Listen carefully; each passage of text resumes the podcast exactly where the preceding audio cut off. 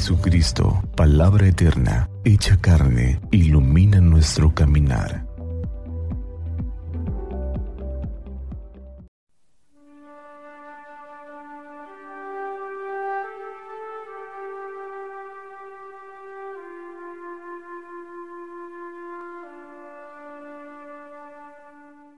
Miércoles primero de diciembre del año 2021.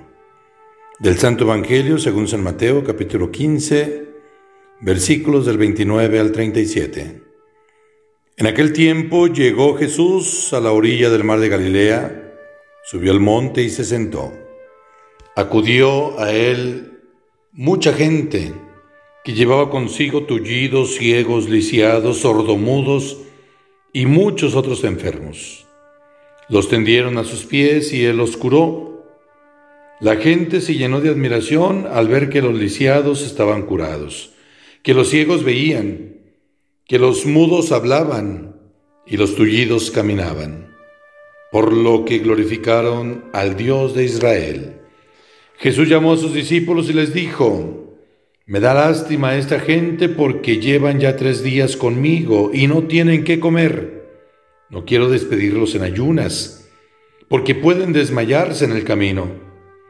Los discípulos le preguntaron, ¿dónde vamos a conseguir en este lugar despoblado panes suficientes para saciar a esta muchedumbre? Jesús les preguntó, ¿cuántos panes tienen? Ellos contestaron, siete y unos cuantos pescados. Después de ordenar a la gente que se sentara en el suelo, Jesús tomó los siete panes y los pescados y habiendo dado gracias a Dios, los partió y los fue entregando a los discípulos y los discípulos a la gente. Todos comieron hasta saciarse y llenaron siete canastos con los pedazos que habían sobrado. Palabra del Señor. Gloria a ti, Señor Jesús. Una frase que podría resumir el relato del Evangelio de este miércoles es, el mejor banquete es aquel que se recibe cuando se tiene hambre. En alguna parte del Evangelio Jesús presenta la parábola de la boda del Hijo del Rey, donde los invitados comienzan a disculparse a razón de un negocio, una yunta de bueyes o un terreno recién comprado. No van al banquete porque no tienen hambre. No desean estar con el rey porque nada les significa. El adviento es una oportunidad para dar a conocer la promesa de Dios hecha desde el principio del mundo y que llegada la plenitud de los tiempos lo da a conocer. Es Dios mismo quien viene a nuestro mundo, a nuestra carne. El banquete, lo sabemos, no consiste solo en la comida compartida, sino en la vida que se entrega y se recibe, en el tiempo que se comparte, en las anécdotas que se cuentan, en todo aquello que se entrega.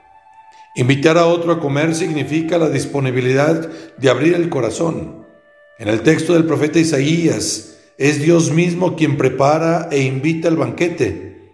Cristo en el Evangelio prepara un banquete para los suyos, sobrio en cuanto a lo dispuesto, pero maravilloso por la manera en que la providencia aparece, alimento que no desfallece en el camino, comida que reparten los discípulos, comida que alcanza con suficiencia para todos. Jesús mismo es nuestro pan. Que Adviento despierte el deseo del encuentro con Dios y que nosotros pongamos aquello que está de nuestra parte para que ese encuentro suceda. Ánimo, que Dios los bendiga.